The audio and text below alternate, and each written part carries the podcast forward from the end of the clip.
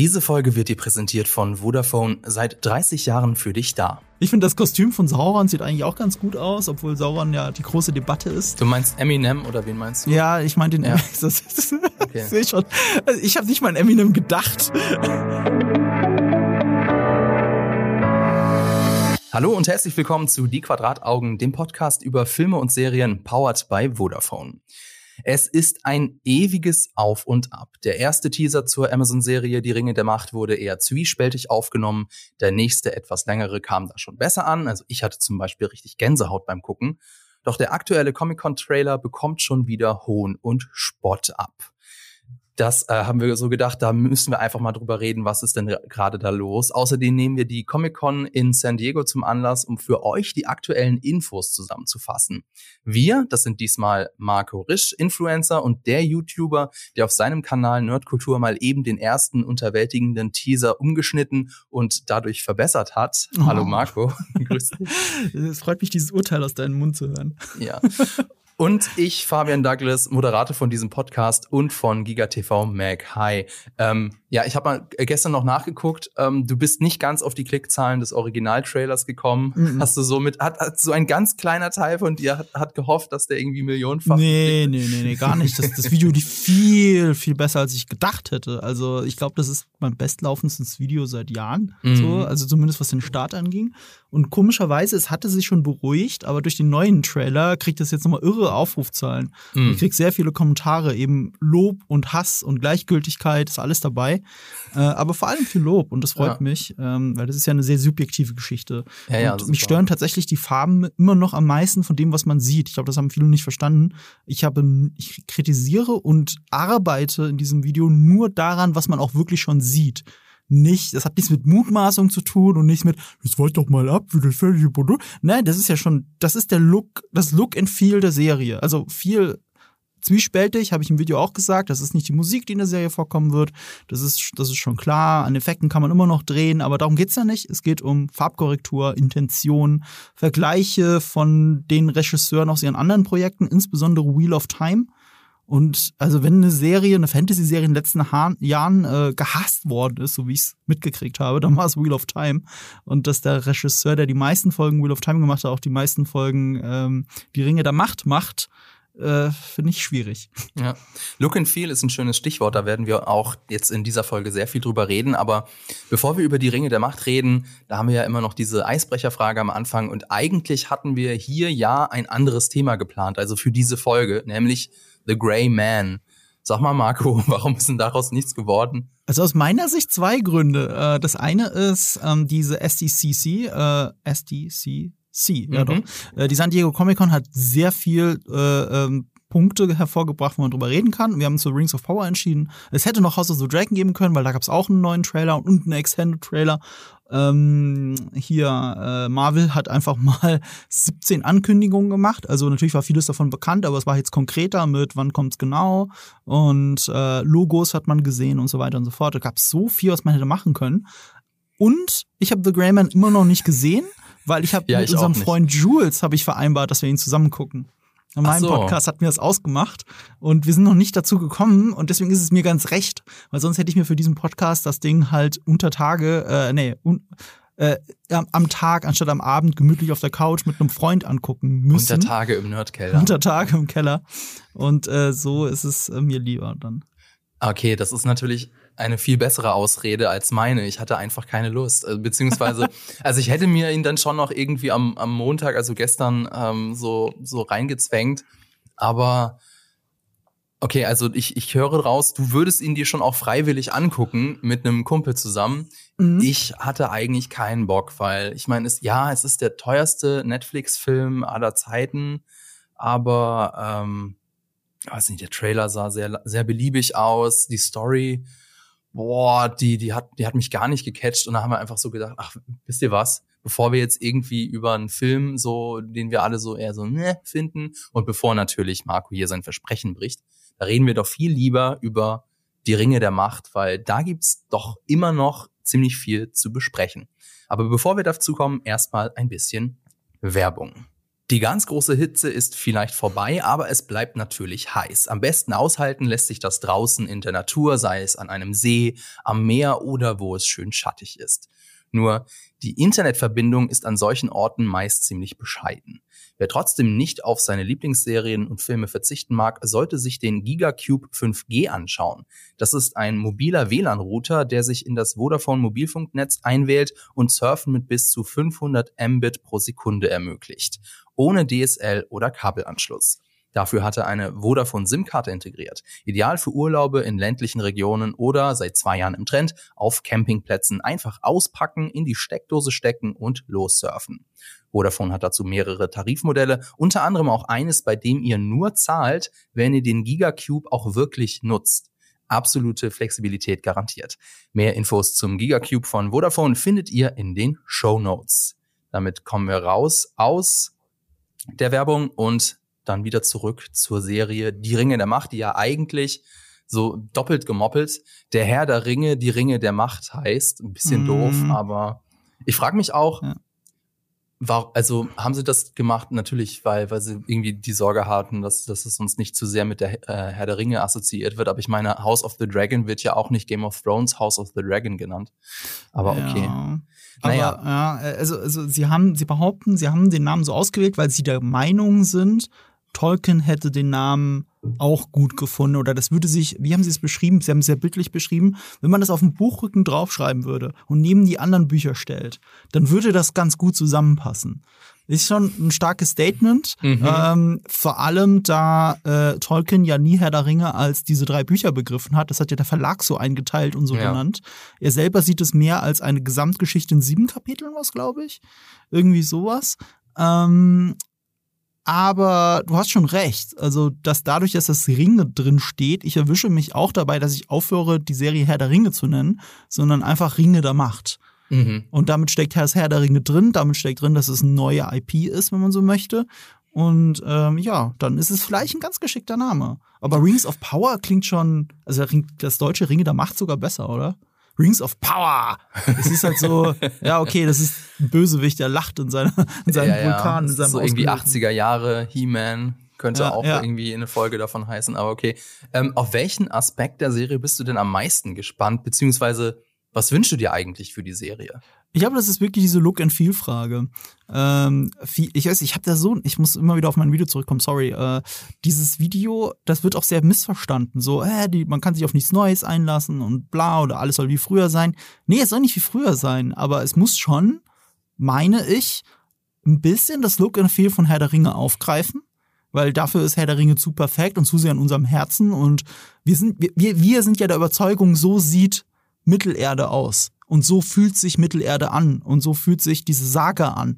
Und deswegen drehen sie ja auch in Neuseeland, was auch nicht zuerst beabsichtigt war. Sie haben auch aus der Not heraus äh, sehr viel mehr in Neuseeland drehen müssen. Ähm, ich weiß nicht mal, wie es genau war. Sie wollten woanders drehen, ich glaube in England, aber dann war das zu teuer wegen dem Brexit. Und äh, dann haben sie doch sehr viel mehr von der Produktion nach Neuseeland verlagert, als es geplant war. Angekündigt war Neuseeland schon immer, aber nicht ich hab so. Ich habe gestern erst gelesen, dass sie die für die zweite Staffel wieder in England drehen werden, wenn ich das richtig gesehen habe. Weil das mit Brexit aber sich ein bisschen beruhigt hat für sie und sie jetzt vielleicht. wissen, was auf sie an Kosten zukommt. Aber ja, das ist die Absicht. Also, äh, also Landschaftsaufnahmen, ich kann es schon fast verstehen, aber Neuseeland hat eigentlich auch sehr günstige Produktionsbedingungen. Das Problem ist immer, Leute zu finden, die dann jahrelang nach Neuseeland wollen dafür, was ich eigentlich schon wieder fast nicht verstehen kann. Ich glaube, ich, glaub, ich würde das machen Laura war ja jahrelang in Neuseeland. Hm. Ähm, hier, daran ist doch äh, hier Dingsbums äh, Hobbit auch gescheitert. Guillermo de Toro. Äh, das hat sie alles so nach hinten gezogen, dass Guillermo de Toro dann als Regisseur irgendwann gesagt hat: Ey, Leute, ich kann nicht nur fünf Jahre nach Neuseeland. Das war's, hm. dann bin ich raus. Da muss Peter Jackson das machen. Ah, oh, schade. Ja, daran ist das es ist auch ja, ein bisschen gescheitert. Das ja. ist ja die Filmtrilogie, auf die äh, alle irgendwie ja so gewartet haben und stattdessen haben wir haben wir so eine so halbgare Sache bekommen. Mhm. Naja, das war ja also produktionstechnisch halt sehr durchwachsen. Also dass hier diese Serie äh, mehr on point, also das ist schon mehr geplant, auch wenn das mit Brexit und so dazwischen gekommen ist. Äh, ich habe neulich ein Outtake gesehen, äh, in dem Ian McKellen beim Hobbit in dieser Höhle sitzt und das hat er ja alles früher, du erinnerst dich, zweimal gedreht. Also, äh, nee, oder wie war das? Äh, es gibt, es gibt die Hülle ja in klein und in groß. Einmal für mhm. ihn und einmal für Bilbo Beutnen. Ja, und je nach, und sie haben es dann halt so gefilmt, äh, mehrmals die gleiche Szene, so dass man es aneinander schneiden kann und dann sieht es perfekt aus. Und beim Hobbit hat er in der gleichen, ich, ich sag mal, in der, es sollte die gleiche Höhle sein gesessen, aber es war einfach nur alles grün. Alles. Der Tisch, die Gegenstände drauf, alles war grün. Und er hatte kurz einen Breakdown. Und er hat nicht gemerkt, ja. dass das Mikro an ist und hat geheult. Ian, Sir Ian McKellen saß beim Hobbit, beim Dreh vom Hobbit da und hat geheult, weil es für ihn als Schauspieler so frustrierend war, nur noch in dieser grünen Hölle mhm. zu sitzen. Und da gebe ich nicht mal Peter Jackson die Schuld, weil das lag auch am Produktionsstudio, ich glaube MGM war es, ähm, die ja jetzt Amazon gehören. Ja, genau. MGM war's. Und äh, die haben ihn da wohl sehr unter Druck gesetzt. Wie gesagt, er ist eingesprungen, er hat drei Filme draus machen müssen, obwohl zwei geplant waren. Das ist ja alles schrecklich. Da gibt's ja ganze Dokus dazu. Was, äh, sogar offizielle Features, sogar offizielle Features, in denen man sieht, wie ein völlig äh, aufgelöster oder völlig am Ende, völlig, völlig entkräfteter Peter Jackson irgendwo in den Kulissen rumhängt und mhm. sich überlegt, wie sie die nächste Szene drehen können. Aber egal, jetzt reden wir schon wieder über die alten Sachen. Wir wollen ja über die neuen Sachen reden. Also bei dir war es der, der Look and Feel. Ich ähm, muss mal gestehen, was, was, was, äh, auf was bin ich denn am meisten gespannt? Ich glaube, so ursprünglich waren es so die Zwerge, weil äh, von den Zwergen haben wir ja in der Herr der Ringe-Serie eigentlich nichts gesehen. Mhm. Ja, immer nur Moria, oh, wenn wir dann in Khazad-dûm sind und dann ist Khazad-dûm keine Zwergenstadt, sondern nur ein Grab. Mhm. Ähm, ich fand das immer irgendwie spannend, aber ich muss gestehen, Jetzt bin ich noch nicht so gehuckt auf die Zwerge, weil ich mhm. noch nicht so ganz weiß, wie spielen die dann eigentlich in dieser großen Geschichte gegen Sauron, wie spielen die da mit? Ich glaube, es sind dann wahrscheinlich eher so die Elben, beziehungsweise halt wirklich alles, was mit Sauron zu tun hat. Ich glaube, darauf bin ich am meisten gespannt. Ja, da bin ich halt auch gespannt, wie sie eben da das Look and Feel ist. Also ich meine damit ja nicht, dass alles so sein muss wie früher. Das war ja Hobbit auch nicht, aber es sollte daran erinnern, es sollte uns gefühlsmäßig abholen, darf aber natürlich nach dem Standard einer Serie auch anders und besser, also in Anführungsstrichen besser ist ja relativ, aussehen, auch eine eigene Musik haben, die aber im besten Fall natürlich geprägt ist von der von Howard Shaw. Da gab es immer widersprüchliche Berichte dazu, ähm, weil lange Zeit nicht geklärt war, ob die Rechte jetzt wirklich bei denen sind oder nicht. Eigentlich sind sie es auf dem Papier, weil ihnen das Produktionsstudio gehört und sie haben eine Koop. Ähm, das Ding ist aber Howard Shaw. Es gab Berichte, er würde es zusammen machen mit, oh, wie heißt er, der äh, Beery, McGreary, ich hab's schon wieder ich vergessen. Ich gerade nach, er heißt Beer McCreary. Beer McCreary, den, ja. Der hat sehr viel gemacht, er hat viele Serien und Filme mhm. gemacht, unter anderem Battlestar Galactica, Eben. unter anderem The Walking Dead und Godzilla genau. und so. Vor allem äh, Battlestar Galactica hat einen fantastischen Score, aber auch einen sehr anderen Score. Äh, wir haben im aktuellen Trailer Teile von dem Score gehört. Also die, das ist wieder vom Trailer-Komponisten, ich glaube sogar von einem Deutschen, Sebastian Dingsbums, ich komme gerade nicht, Sebastian Böhm. Der hat schon sehr viele Trailer-Musiken gemacht, äh, gerade für Disney oder auch, ne, warte mal, für Disney auch. Äh, auf jeden Fall hier äh, Wonder Woman, der, der, der Trailer, der äh, mit dem mit dem Song, wer ist da nochmal Blue? Mhm. Nee doch. Äh, das hat er um, umkomponiert. Äh, er ist ein Spezialist darauf, Trailer, Trailermusiken zu komponieren anhand von bestehenden Scores. Und er hat sich Teile von äh, McGreary, war der Name, ne? Von McGreary, nee, oder? Das muss ich schon Beer McGreary, Beer McGreary, ey, Beer, Bear, Bear, ja. Bear. Also das ist halt auch ein krasser Name, also dass der nicht Navy Seal geworden ist. Und ähm, äh, er, er hat Teile von seinem Score genommen für den aktuellen Trailer. Also da kriegen wir wirklich jetzt mal einen Einblick, wie ungefähr die Musik sein könnte. Und da waren ja auch wenigstens ein paar Töne von Howard Shaw auch mit drin. Von welchem Trailer redest du jetzt gerade? Weil es äh, gibt ja ich glaub, mittlerweile vom vorletzten, drei. Ich, nicht vom letzten. Okay, vom, ja, von dem ersten Hauptteaser. Ja, genau, das war auch der, der mir musikalisch mh. am meisten im Ohr geblieben ist. Genau. So am Anfang mit dem, mit diesem, mit der Frauenstimme und so. Das war ja. schon, das war schon richtig gut. Ja. Wobei, jetzt, jetzt kann ich es ja mal beichten hier im Podcast ich fand die Musik aus dem ersten Teaser gar nicht so scheiße. Also ja, die war kitschig und es war ein, Tra ein Trailer-Musik, so Trailer-Musik, aber ich fand ja. die eigentlich cool. Die Echt? war so super, ja, die war super over the top, aber das passte irgendwie zu Herr der Ringe. Sorry. Ich es ist nicht Shaw, Howard Shaw gewesen, ja, ich weiß, ja. aber es hat was bei mir ausgelöst. Für mich klang es halt wirklich wie aus einer Sound Library. Also wir haben ja auch Zugang zu sowas. Also äh, wie heißt es, Epidemic Sound zum Beispiel. Mhm. Und ich schwöre bei Gott, das ist aus Epidemic Source. Ich weiß, wer sogar der Trailer-Komponist ist. Das war auch Thema in dem Video. Es ist, ich finde es extrem generisch und ich bin froh, dass wir jetzt so eine Richtung sehen. Ich fand es auch mhm. schön im neuen Trailern. Genau das, was ich meine. Ne? Also wenn du schon neu, was Neues machst, dann gib ihm so ein neues Look and Feel. Und es gab so ein paar richtig geile, ich sag mal Money Shots dazu. Also ein paar richtig geile Momentaufnahmen. Hier dieses Erwachen von Galadriel in dieser roten Hölle, sag ich mal. Mhm. Na, äh, äh, es fällt mir schon aus dem, aus dem Stegreif nichts Neues ein. Ich finde, das Kostüm von Sauron sieht eigentlich auch ganz gut aus, obwohl Sauron ja das große, das große, die, die, die große Debatte ist. Du meinst Eminem oder wen meinst du? Ja, ich meine den ja. das, okay. ich schon. Also ich habe nicht mal an Eminem gedacht. da gehe ich tatsächlich ein bisschen weltoffener ran als die meisten Leute. Ähm, ich, ich, ich, ich finde das Look, äh, den Look and Feel an den Stellen, die schon im ersten Teaser waren, immer noch schlecht. Also miserabel. Mhm. Aber den Money Shots ziemlich cool. Und wie die Serie dann natürlich, also wie die sie anteilig wirklich da steht, das werden wir dann sehen aber mir kann keiner erzählen, dass eine halbe Stunde der, der Folge halt in, diese, in diesem roten Licht spielt. Das wird nicht passieren. Das ist, das ist so ähnlich wie bei Thor Ragnarok. Das ist so ein Flashback oder irgend mhm. sowas. Und, und du siehst diese coolen Zeitlupenaufnahmen halt für zehn Sekunden. Und ähm, das ist die Frage, wie der Rest der Serie dagegen dann dranhält. Und ich hasse ich glaub, diese Nomaskopbalken. Ja. Die hasse ich. Alter, ich hasse ja. es bei Serien. Ich hasse es bei allen Disney Plus Serien. Es ist unglaublich. Äh, äh das ist immer, das ist, Filmstudenten machen das auch gerne, wenn sie Kurzfilme drehen, dass sie hingehen und machen da so eine Moskopbalken drauf, weil sie dann glauben, das ist jetzt ein Kinofilm. Äh, das ist so ein, so, so pretentious, weißt du? Hm. So prätentiös. Ich, ich hasse das. Ich mag das, wenn, wenn es wie Game of Thrones, äh, äh, wirklich 16 zu 9 Vollbild ist. House of the Dragon hat dieses andere Format, dieses 2 zu 1, das House of Cards auch hatte, das Netflix gerne benutzt, wo ganz kleine Balken drin sind, auch wirklich nur aus ästhetischen Gründen, weil die Bildkadrage dann einfach eine andere ist. Aber das ist halt nicht CinemaScope. Und, und ich hasse CinemaScope in Fernsehserien. Wenn es im Kino läuft, bitte, aber nicht nicht in Fernsehserien. Leute, ihr macht euch kaputt damit. Hier, hier Better Call Saul sieht auch super aus und, und hat halt keine CinemaScope-Balken. Okay, da bin ich nicht ganz so mit dem Herzen dabei. Ich gucke dann eher so generell auf die Bilder mhm. und ähm, ich glaube auch einer der Gründe, warum die Leute so ein bisschen enttäuscht waren, vor allem nach dem ersten Teaser, ist ja, man hat das so im Kopf, die Serie hat eine Milliarde US-Dollar gekostet, ne? Und dann, ich meine, wie willst du, also wie, wie sieht eine mhm. Serie aus, die über eine Milliarde Dollar gekostet hat? Und dann also ich weiß, ich stelle mir dann so Sachen vor, die hätten dann wahrscheinlich mit sowas um die Ecke kommen müssen, so irgendwie so richtig diese, diese Massenszenen aus Ben mhm. Hur oder Cleopatra und das gab's da halt nicht.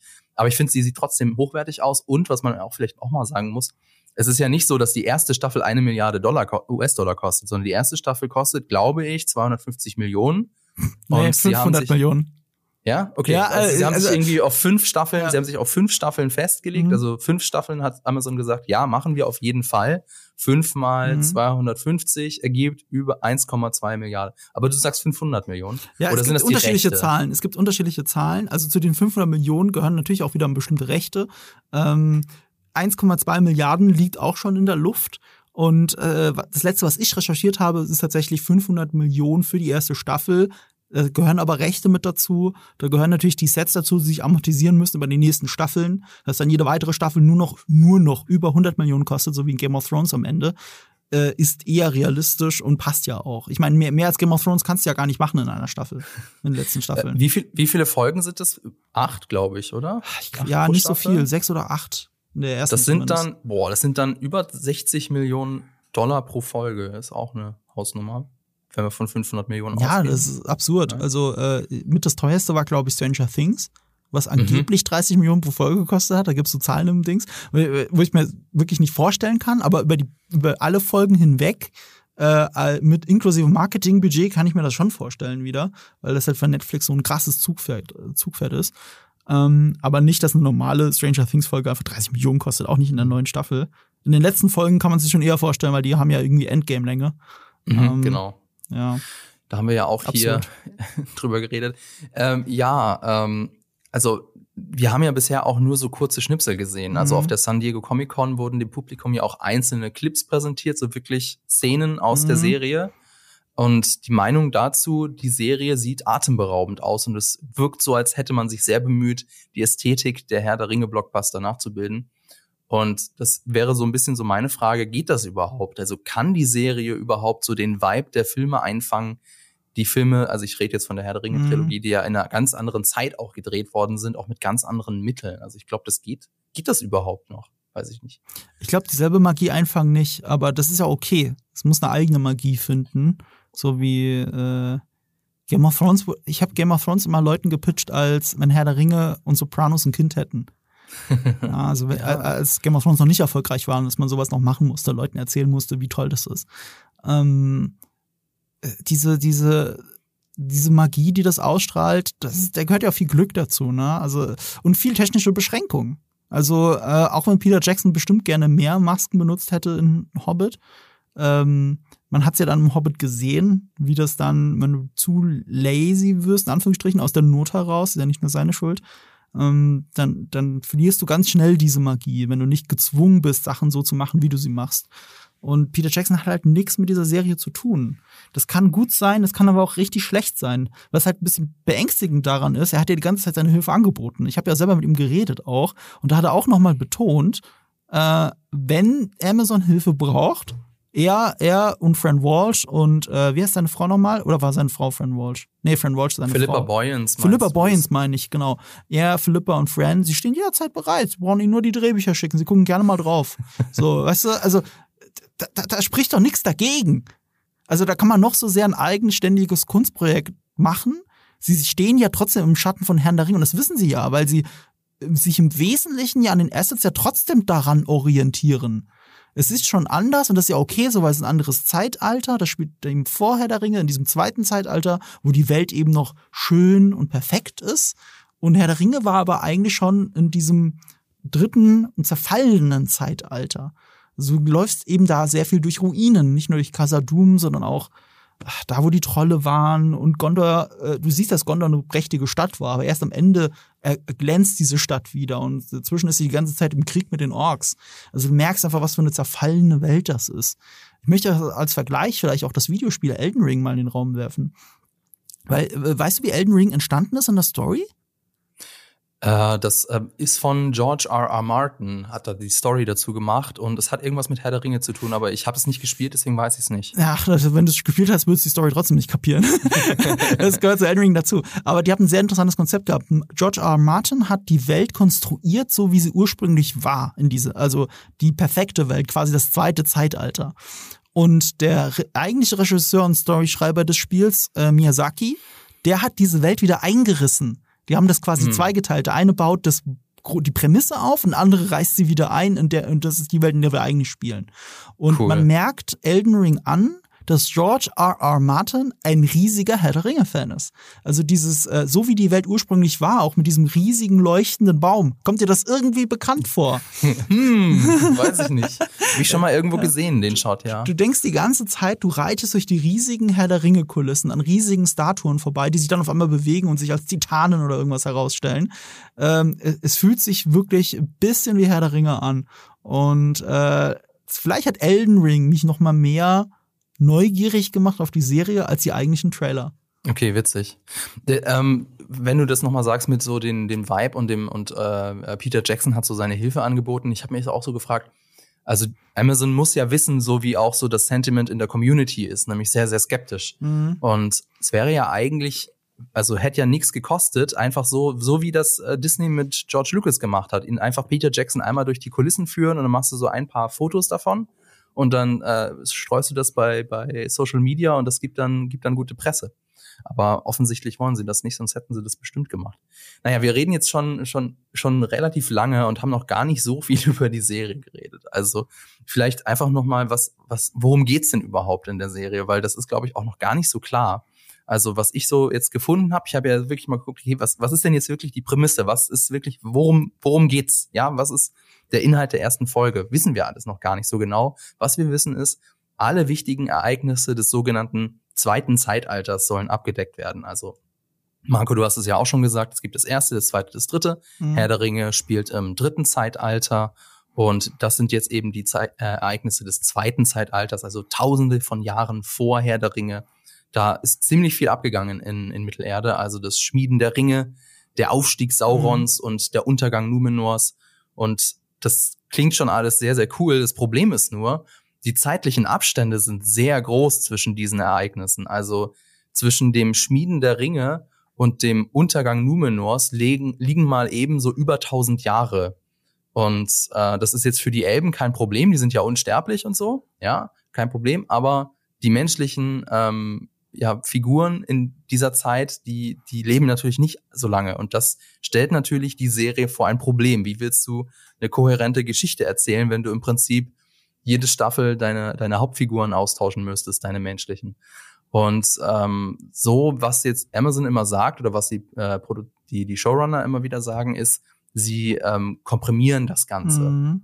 Es ist so die Frage, ist das clever oder ähm, wirkt das dadurch, geht dadurch die Epik verloren? Was meinst du? Ich finde das clever. Ich finde das auch völlig legitim. Also da darf man auch nicht zu so sehr in den Büchern hängen. Ich verstehe das, ähm, dass man als, als, als Purist und Enthusiast und äh, ein bisschen aber auch Gatekeeper von dem Ganzen, das alles scheiße findet.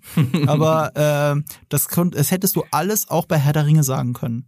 Und Herr mhm. der Ringe ist halt ein absolutes Meisterwerk. Also da geht wenig für mich drüber über Herr der Ringe. Und äh, da haben sie es doch auch gemacht.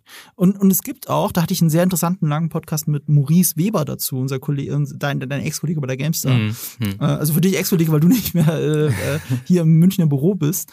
Ähm, äh, also Maurice ist immer noch bei der GameStar, keine Sorge da draußen. Äh, aber Maurice ist der absolute Lorewächter, was das alles angeht. Also der kennt sich voll aus. Der hat mich Herr der Ringe Mods programmiert und war da auch für den, äh, für den Lore eher zuständig.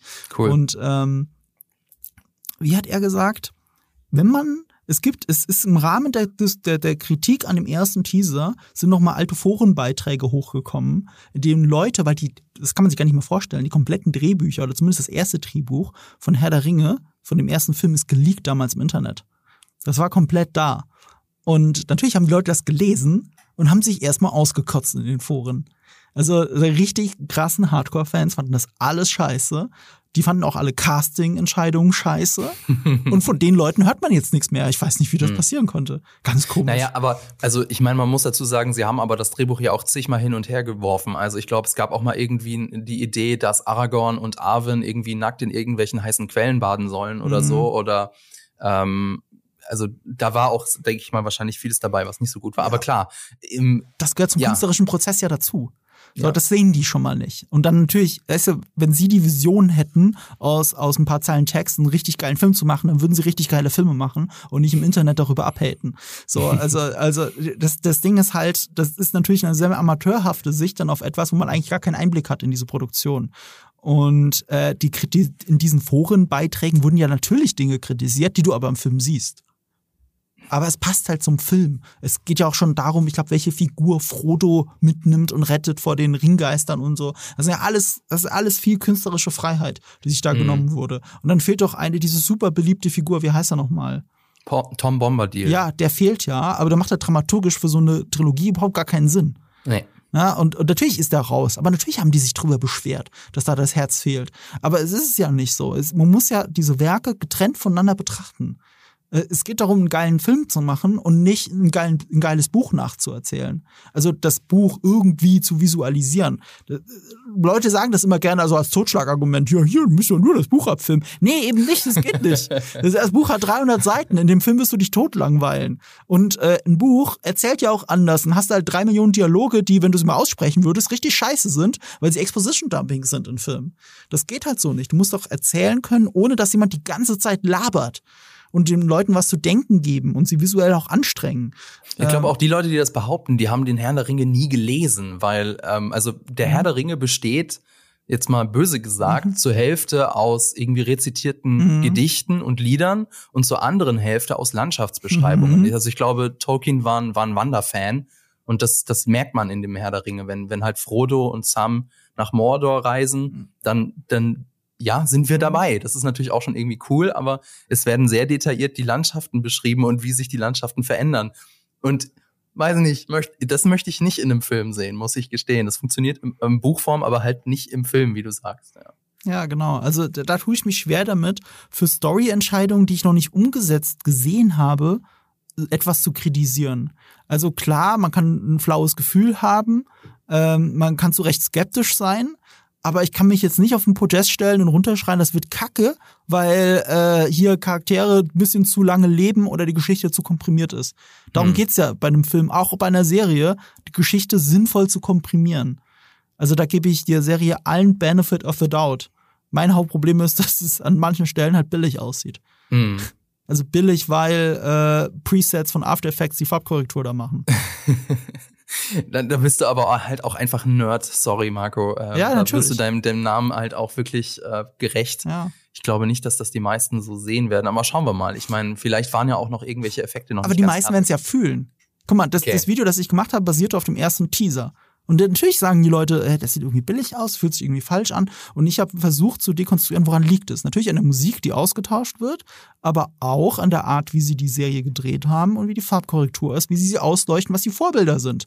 Wenn der Typ die meisten Folgen dreht, der Wheel of Time gemacht hat, dann musst du Wheel of Time sehen, um ahnen zu können, wie die Serie aussieht.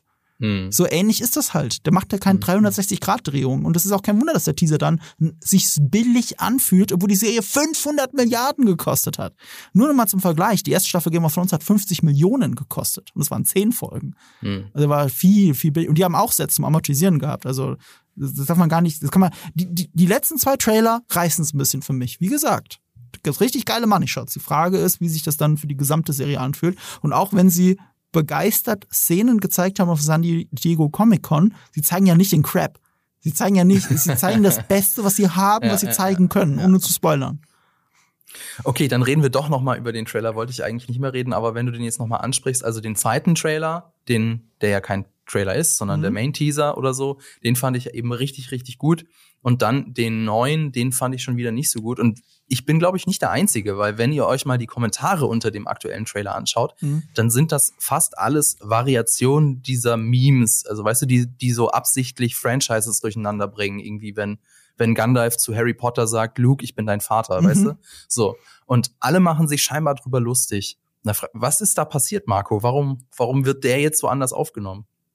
Es ist halt, diese moderne Internetkultur nimmt sich gerne das Äußere von einer Person und urteilt dann darüber. Das reicht schon. Nur das Äußere. Weißt du, ich rede von Look and Feel von einem Film. Was, was, was viele meinen ist, äh, äh, teilweise auch einfach die Ethnie, was mich wirklich ankotzt, auch bei dem ersten, ähm, dass man darüber, also dass man das als Diskussionspunkt nimmt, um sich aufzuregen. Ich verstehe, wo es herkommt, ich verstehe es, weil es geht ja auch um den Law.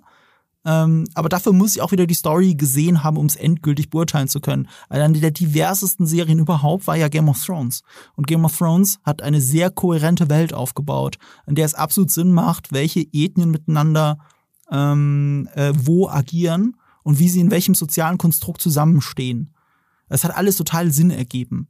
So, ich, ich mal als Gegenbeispiel wieder Wheel of Time. Ich habe es ja nicht geguckt, weil ich hab zu viel, meine Lebenszeit ist mir zu kostbar dafür. Aber mein bester Freund hat es gesehen. Und er ist ein großer Fantasy-Fan. Und dass er, was er sich aufgeregt hat, und das verstehe ich, da hast du Dörfer in der mittelalterlichen Welt, die am, die am Arsch der Welt total isoliert sind. Und in diesem Dorf ist jede mögliche Ethnie, die du dir vorstellen kannst. Aber es fühlt sich nicht echt an. Und es fühlt sich deswegen nicht echt und logisch an in dieser Welt, weil es gar keine Mischlinge gibt. Ich bin halb Asiate. Ich bin in einem kleinen Dorf aufgewachsen, irgendwo in Rheinland-Pfalz.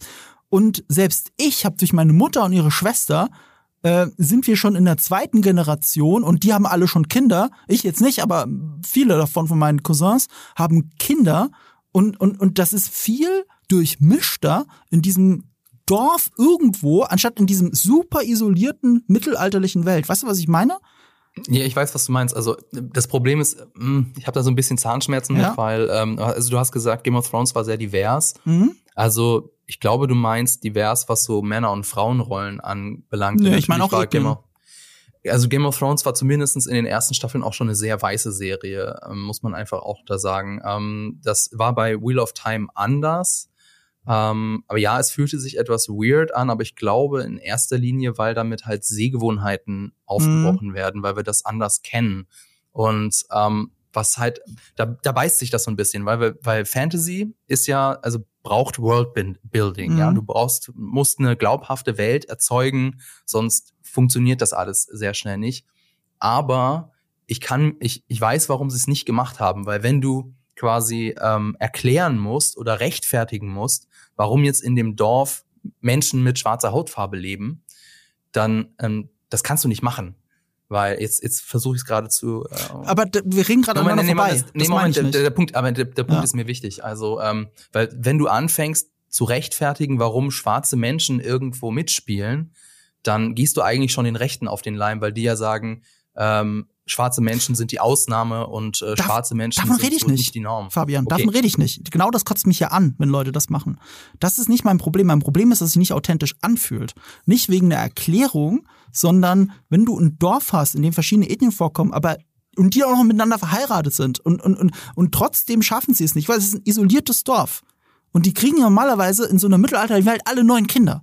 So, du hast nur eine Generation später, sieht das Dorf schon anders aus.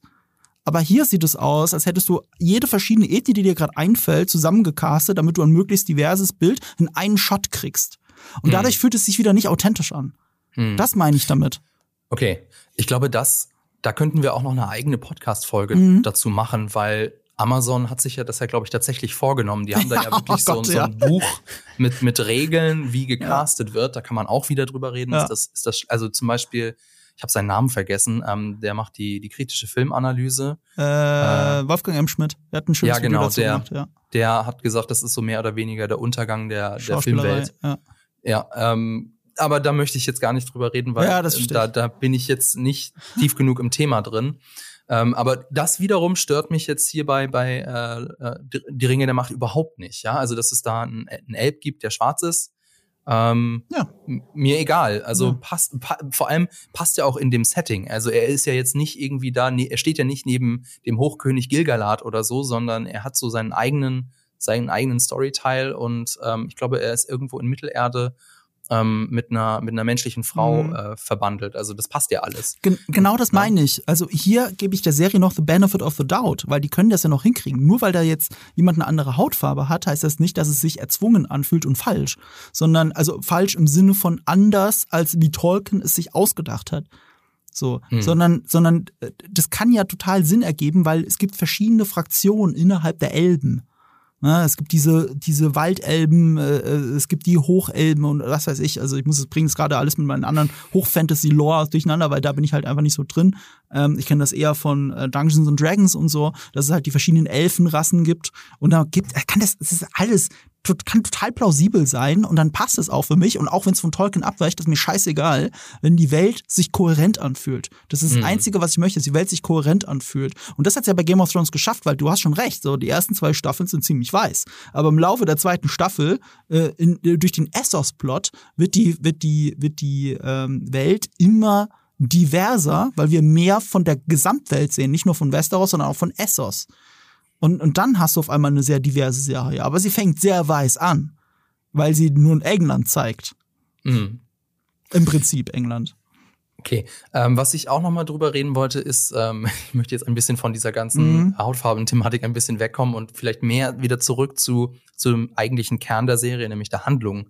Und was mich da auch so ein bisschen ähm, stutzig macht oder worüber ich so nachdenke, ist so, okay, aber wie sehen denn jetzt die aktuellen Folgen jeweils aus? Also worum geht's denn konkret? Weil, ähm, also wir haben ja von den Handlungssträngen, von dem, was man bisher gesehen hat in den Teasern und Trailern, also wir haben Galadriel, die irgendwie auf der Suche nach Sauron ist Mhm. oder nach dem Bösen.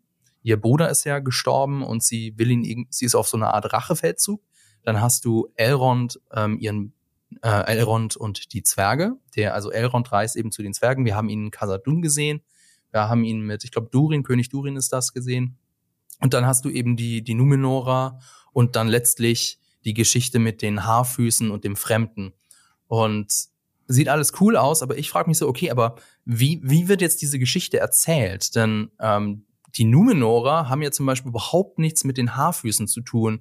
Und was haben jetzt die Zwerge mit den Numenorern zu tun? Weißt du, was ich meine? Weil du hast vorhin ähm, wieder Game of Thrones geredet. Es tut mir wirklich leid, Herr der Ringe-Fans, dass wir die ganze Zeit über Game of Thrones reden, aber das ist halt so ein schönes Beispiel, wenn, wir, wenn du da über Westeros und über Mhm. Essos redest. Wir, wir sind ja in Essos, weil da eben eine Daenerys Targaryen ist, die den eisernen Thron besteigen will. Mhm. Also wir haben da eine Verbindung nach Westeros. Und was ich mich jetzt so frage, okay, wie verbinden die jetzt diese Teile der Serie zu einem kohärenten Ganzen? Also das verstehe ich noch nicht ganz. Mm, Also was, was man da so macht, vermutlich wird es über Sauron gehen, Sauron als verbindendes Element. Ähm, nur wird Sauron wohl nicht in der ersten Staffel auftauchen und dann Hä? Was, was, was? Glaubst du? habe ich gelesen. Also das ist Aber der kann sieht natürlich im auch Trailer, oder bin ich jetzt blöd? ja, Moment, also, okay, da können wir auch drüber reden. Ach Also, so, der hab- Wanderer ist nicht Sauron, meinst du, ne? Ja, Okay, also ich okay, habe ja. gelesen, äh, Sauron wird, äh, Amazon, Stu den Amazon Studios haben das wohl ganz am Anfang irgendwann mal gedroppt. Ich habe das äh, direkte Zitat nicht mehr gefunden. Ich habe nur das indirekte Zitat in den Berichten gefunden, dass äh, Amazon Studio wohl gesagt hat, in der ersten Staffel wird Sauron selbst noch nicht auftauchen. Mhm. So. Und da frage ich mich jetzt so, okay, aber wie, es könnte ja dann ein Pacing-Issue sein. Oder wie, wie glaubst du, wird das zu einem kohärenten Ganzen zusammengefügt? Ja, also da, da mag ich mich, das mag ich mir jetzt einfach nicht anmaßen, weil ich nicht weiß, wie sich eine einzelne Folge schon anfühlt. Man müsste mal eine Folge gesehen haben, wie, ähm, wie das Pacing von so einer Folge ist, um da überhaupt wirklich eine Vermutung anstellen zu können. Aber für mich ist Sauron jetzt natürlich gleichbedeutend mit, äh, wie du es im Skript genannt hast, der blonde Mann. Äh, wie, wie heißt der Wanderer nochmal? Also es ist schon ein Wanderer in dem Sinne, ne? Wie er dargestellt wird, oder? So, oder sage ich das Ach falsch, so, weil ich das für mit Diablo mich- durcheinander bringe? Ich glaube schon. Also für mich, okay, dann, dann lass uns über den blonden Mann reden. Also weil für mich ist das eher so der, so eine Art Hohepriester, weil wir sehen ihn doch auch dann in dem letzten. Eminem meinst du jetzt, den Typen? Ja, ja, den meine ich. Wir sehen ihn doch dann auch so an der Cliff, Klippe von unten gefilmt, so links Ja. und rechts hat er so Leute. Er hat so eine sehr, er ist so weiß angezogen, hat auch irgendwie einen Stab in der Ach, Hand. echt? Ja, also ich glaube, das ist der Ich habe gleiche. jetzt Also keine sein Trailer-Analyse Gesicht. oder so gemacht, aber, aber Okay, ich, also wir ja. sehen sein, wir sehen, stimmt schon, wir sehen sein Gesicht nicht so. Er hat so eine weiße Kutte auf. Oh, weiße Kutte, auch böse, böse. Aber Ja. ähm, ich gehe schon davon aus, dass es dieselbe Figur ist. Also er wirkt auf mich jetzt eher wie irgendwie so eine Art, äh, wie, wie so ein Vertreter von einer Religion. Ja, aber ich, ich bin fest davon ausgegangen, und ich, wenn ich es google, finde ich auch nur den, ähm, dass das Sauron ist, also der spätere Sauron. Hm. Also, also wenn, wenn Aber du jetzt meinst du jetzt- googelst, äh, äh, Rings of Power Sauron, dann siehst du nur Eminem. Ja. Und Aber- ich war mir sicher. Okay. Ähm, aber meinst du, das ist, ist das jetzt Anatar, der Herr der ja, Geschenke? genau, Ana, Anatar, genau, der Herr der Okay. Geschenke. Ja, also Ach, davon das bin ich ist- ausgegangen. Also da, das sagen zumindest alle. Man Oh, sieht ja seine oh, Ohren nicht. ich nicht. Man sieht ja. Ja. seine Ohren nicht. Aber das ist ja der Punkt. Da regen sie jetzt alle drüber auf, weil äh, Anatar, der Herr der Geschenke, ist ja ein Elb, wenn ich das richtig verstanden habe, oder? Oder Ja. er taucht als, oder erscheint als Elb. Ja. Sagen wir es mal so. Und, und da habe ich als Hauptkritikpunkt gelesen, und da musste ich echt lachen drüber. Ähm, ja, der hat ja kurze Haare, das geht ja nicht. Ja, und da, da, sagen andere wieder, ja, aber in den Büchern steht nicht immer dran, dass jeder Elb kurze, ha äh, lange Haare haben muss. Und dann sagt ein anderer wieder darauf, das sind so geile Fan-Diskussionen, ähm, ja. Ja. aber immer wenn die Haare beschrieben werden, sind sie immer lang. Also mein Tolkien damit, dass Elben immer lange Haare haben. Stimmt, ich bin jetzt noch mal durch den Trailer durchgegangen und ja, das stimmt, der hat immer diese also man sieht seine man sieht seine Ja. Ohren nicht tatsächlich. Aber was mich jetzt tatsächlich daran stört, ich hoffe, er ist es nicht, weil also Anatar, der Herr der Geschenke, der hat äh, Sauron hat sich ja so diese Figur gegeben, Mhm. um sich bei den Elben einzuschleimen. Und jetzt bitte, Entschuldigung, werfe ich einen Blick auf diesen Typen und dem würde ich also ja, also da, von dem würde ich nichts annehmen. Was soll denn das? wollte also ich hoffe nicht. Das Also ich hoffe Problem. nicht, dass das der ist. Das, das wäre ja. Ja. super plakativ. Aber apropos plakativ, okay, ich glaube, Lass uns kurz bei ihm bleiben. Lass uns kurz bei ihm Okay. bleiben. äh, Notiz an mich, ich glaube, ich muss meinen mein, mein, mein Text nochmal überarbeiten. Ich arbeite nämlich an einem Text über die Numenora und da taucht natürlich Sauron auch auf im Text.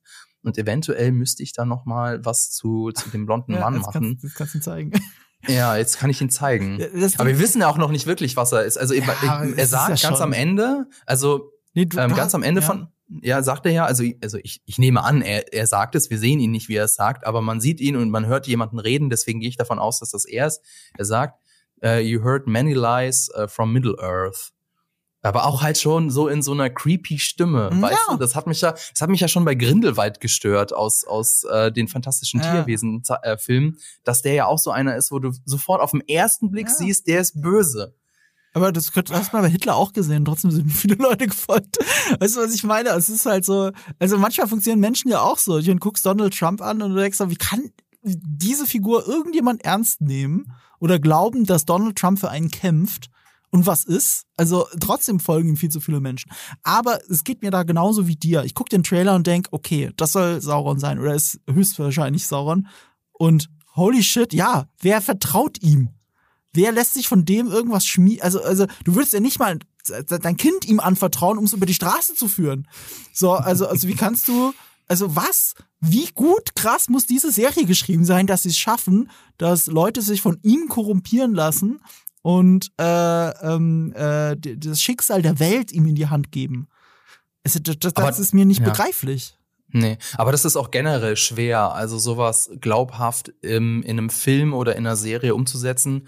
Äh, ich meine zum Beispiel Star Wars, ja, Mhm. also die Prequels, da war für mich die, ähm, die Korrumpierung von Anakin Skywalker auch nicht wirklich glaubhaft. Und insofern das ist offensichtlich was, was sehr, sehr schwer umzusetzen ist. Und so. Ja, Schauen wir mal. aber das sind wir wieder bei Game of Thrones. Ich meine, das ist halt der Maßstab bei Serien, das muss man einfach sagen bei Fantasy-Serien. Und denken wir mal an Littlefinger, der hat ja auch in der ersten Staffel schon verkackt bei dir, weil er halt Schuld, Mitschuld am Tod von Ned Stark ist. Und trotzdem hat die Serie geschafft, dass du zumindest versucht hast, also diese Figuren nachvollziehbar versucht haben, Vorteile aus der Kooperation mit ihm zu ziehen. Für die Welt.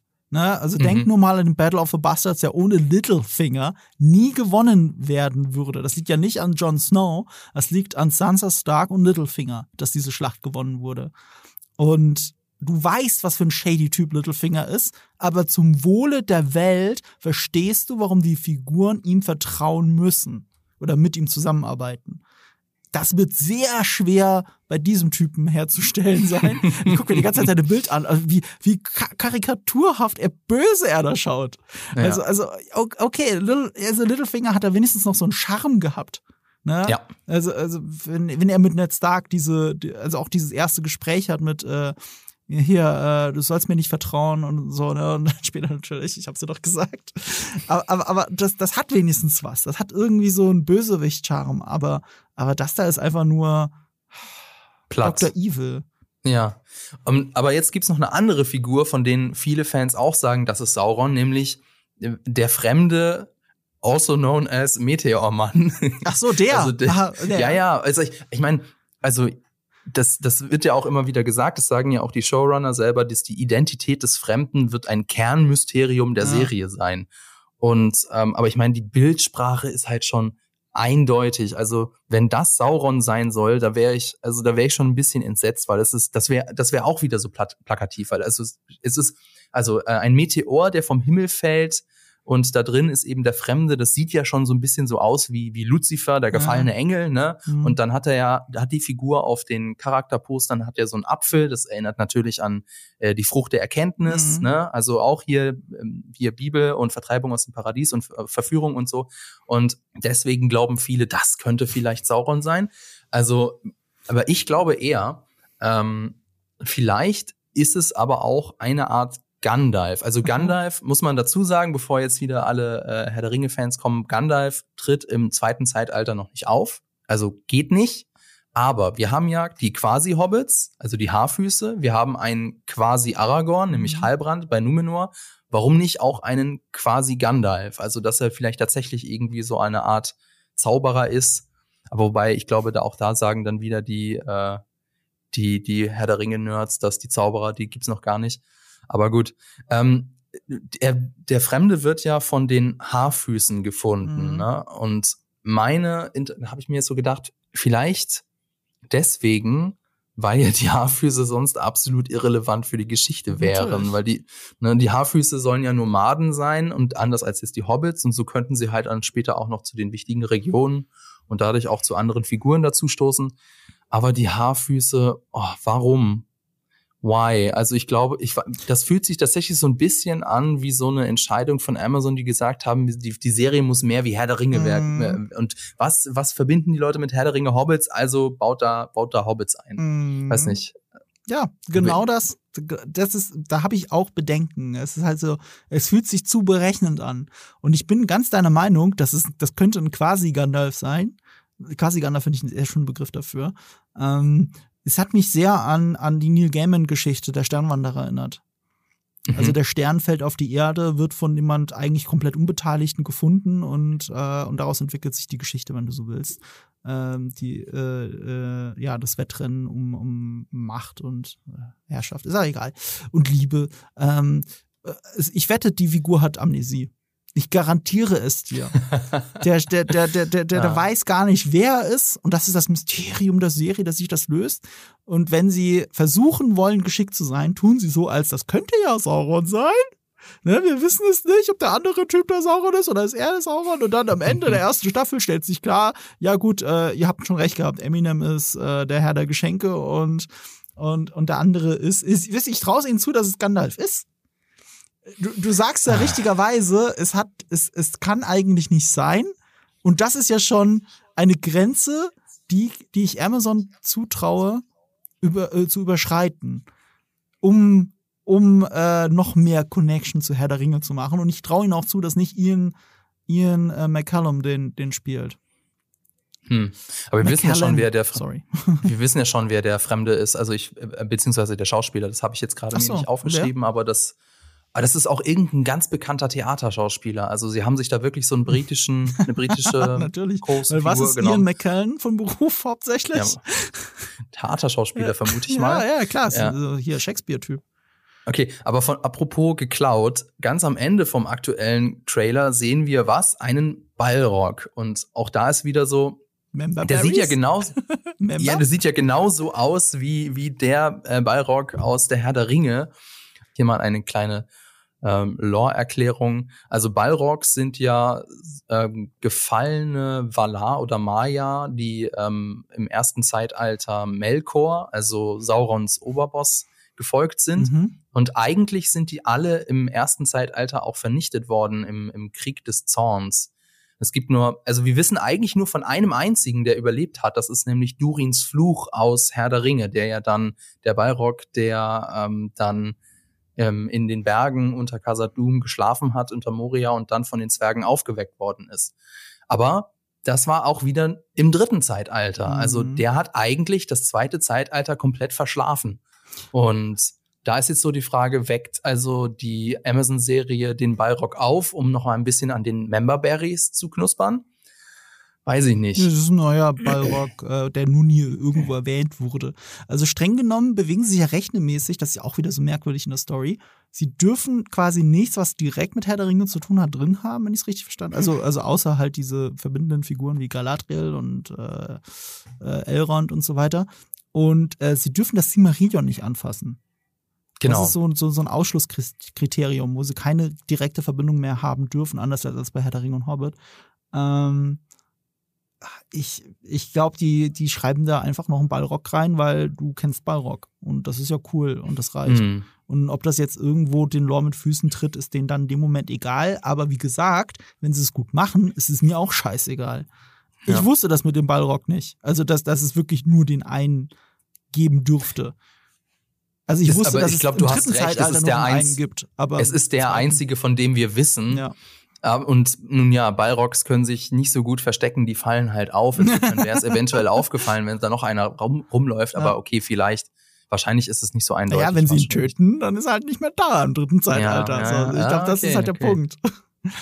Aber du hast auch was Interessantes angesprochen mit dem Silmarillion. Das ist, glaube ich, auch noch mal eine, ei- eine eigene Folge wert, wenn das Ganze vorbei ist, weil das kann ich mir aktuell noch nicht so ganz vorstellen. Denn zum Beispiel ähm, wir, der, die Serie thematisiert ja auch den Untergang von Numenor. Über Numenor haben wir jetzt zum Beispiel auch noch gar nicht geredet.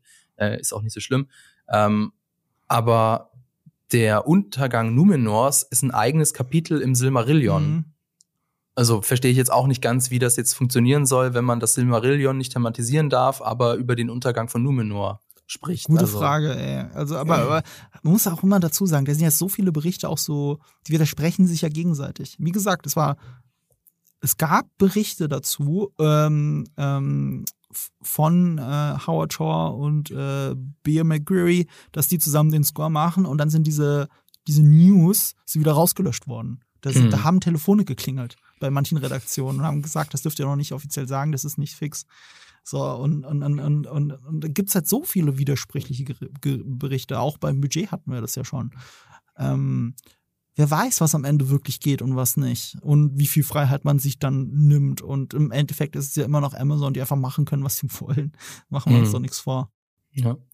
Nun, dann wollte ich noch was zu was anderem kommen, denn Die Ringe der Macht ist ja nicht die einzige Fantasy-Serie, die uns jetzt im Spätsommer erwartet. Mhm. Da gibt es ja auch noch so eine kleine Independent-Produktion bei so einem Spartensender. Vielleicht hast du davon gehört, ne? House of the Dragon, die äh, Game of Thrones Prequel-Serie. Und da wollte ich mal von dir wissen, auf welche Serie freust du dich denn mehr? Also House of the Dragon oder Die Ringe der Macht? House of the Dragon.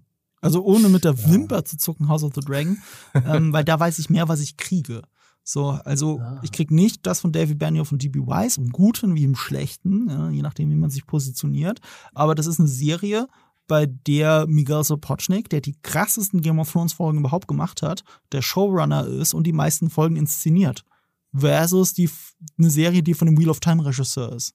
Hm, mhm. da, da fällt mir die Wahl nicht schwer. Ich bin natürlich im Herzen sehr bei Game of Thrones, aber nochmal, die Herr der Ringe-Filme sind perfekt. Die sind halt einfach perfekt. Aber die haben halt nicht viel mit der Serie zu tun hinter der Kamera. Anders als House of the Dragon hinter der Kamera sehr viel mit Game of Thrones zu tun hat. Und deswegen äh, bin ich da viel, viel, viel, viel gespannter. Bin auch viel mehr im Lore drin. Also, weil du merkst ja, ich bin der Herr der Ringe jetzt nicht tief im Lore mhm. drin. Ich mag halt, ich liebe halt die Filme. So, und ich, von mir aus kann es auch nur die Filme, die drei Filme geben und äh, ich brauche den ganzen Rest nicht.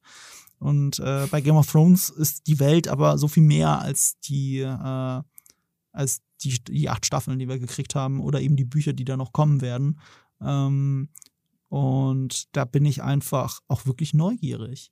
Hm. Und da ist es ja auch so, also eigentlich ein ähnlicher Konflikt, aber anders, kein rechtlicher Konflikt, aber alles, was wir zur Story von House of the Dragon wissen, das meiste, stammt ja aus einem fiktionalisierten Sachbuch. Aus einem Geschichtsbuch, ich glaube, wie hieß es nochmal? Fire and Blood? Fire and Blood, genau. Ähm, in der eine fiktive Figur, ein Meister, glaube ich, ähm, von der Geschichte berichtet, was passiert ist. Und Geschichte wird von Siegern geschrieben. Das heißt, alles, was er sagt, ist aus seiner Perspektive die Wahrheit. Das heißt nicht, dass das auch wirklich zu 100% das ist, was du in der Serie siehst. Und die ist ja auch noch von George R. R. Martin. Also wenn sich einmal eine Freiheit nehmen kann, dann er. Und äh, die andere Serie ist nicht gerade von J.R.R. Tolkien. So, also von daher äh, ist für mich die House of the Dragon Geschichte auch was Lore-Freiheiten und eben Unfreiheiten angeht, sogar noch mal interessanter. Bei dem anderen ist ja alles so shady. Und mhm, mhm. natürlich, ne, Geheimhaltung und so, verstehe ich auch. Aber ich würde mir echt mehr Transparenz wünschen.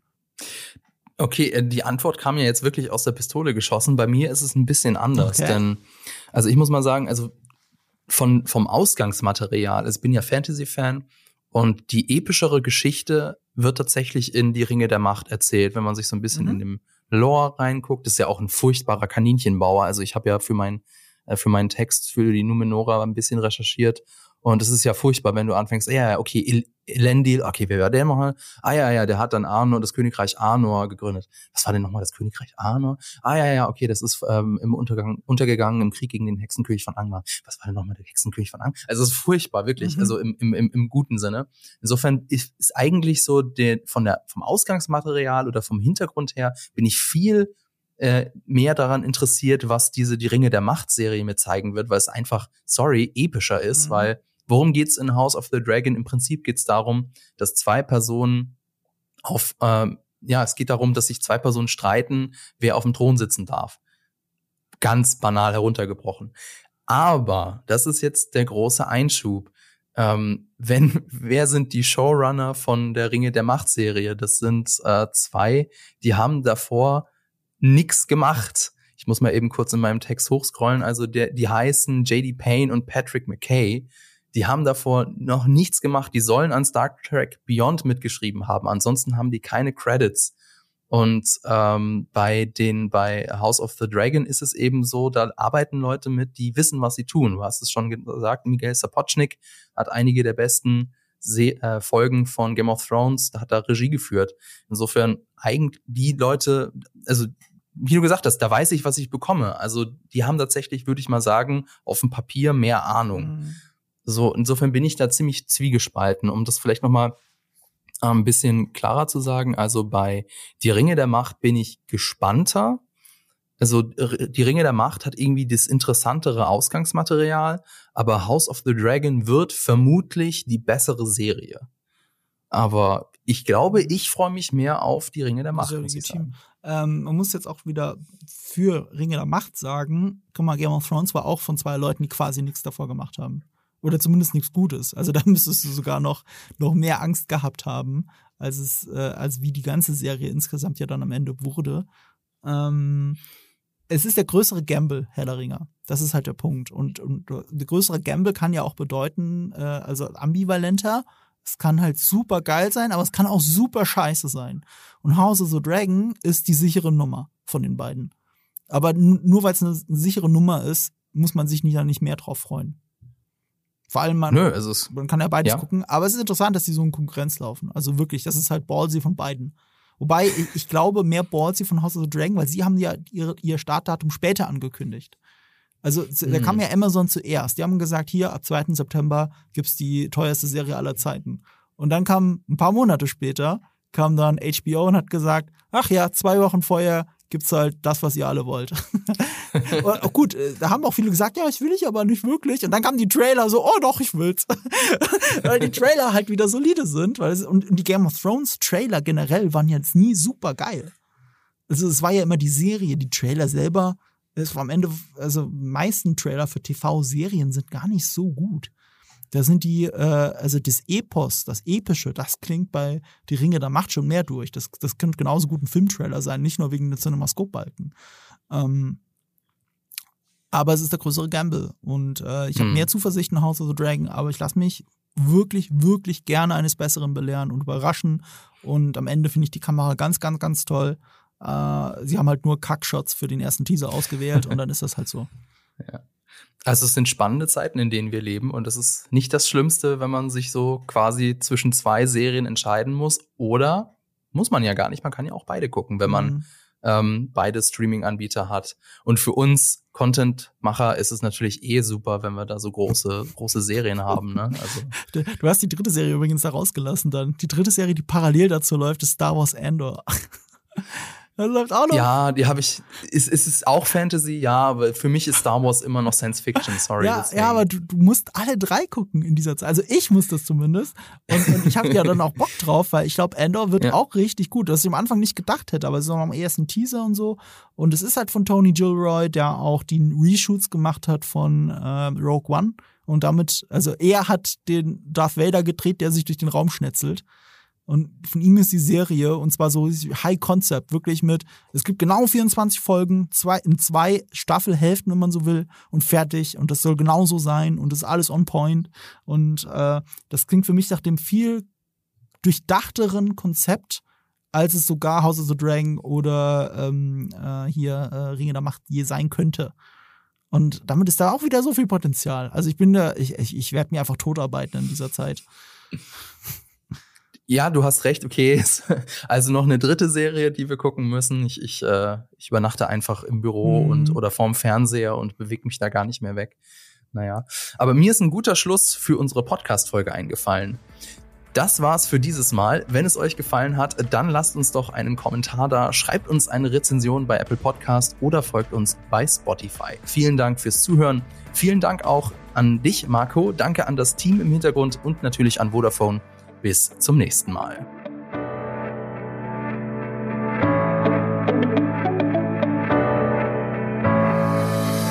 Diese Folge wurde dir präsentiert von Vodafone, seit 30 Jahren für dich da.